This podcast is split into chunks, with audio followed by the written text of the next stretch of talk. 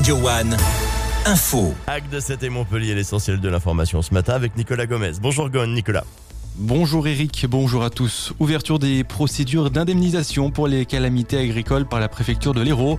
Depuis hier, les exploitants concernés par la sécheresse 2023, la mortalité des pieds de vigne et des essaims peuvent déposer des dossiers de demande d'indemnisation.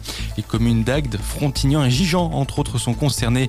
Les agriculteurs ont jusqu'au 15 mars pour se signaler. Le montant de l'aide atteint 30% de la perte pour les apiculteurs et 25% pour les viticulteurs.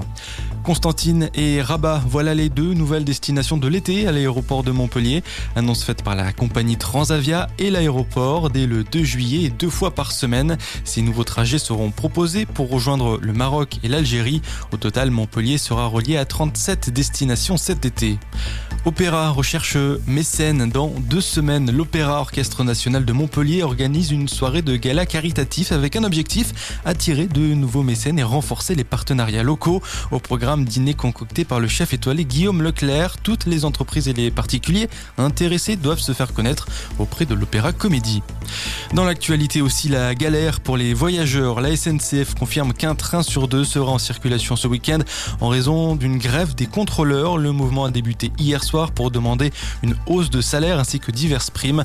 La compagnie ferroviaire s'engage toutefois à assurer la circulation de tous les trains à destination des Alpes. L'histoire entre Kylian Mbappé et le PSG va bientôt se terminer. La star du football français a annoncé à ses dirigeants son choix de quitter le club parisien cet été. On ignore encore sa future destination, mais le Real Madrid serait le grand favori pour accueillir le champion du monde 2018.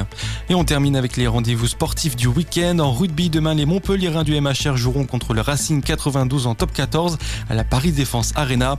En football, demain, le RCOA se déplace à Cagnes-le-Cross pour la 16e journée de National 3.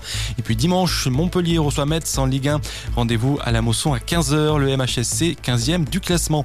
Bonne journée sur Radio One. Merci beaucoup Nico. Prochain point avec l'information, ça sera évidemment dans une heure.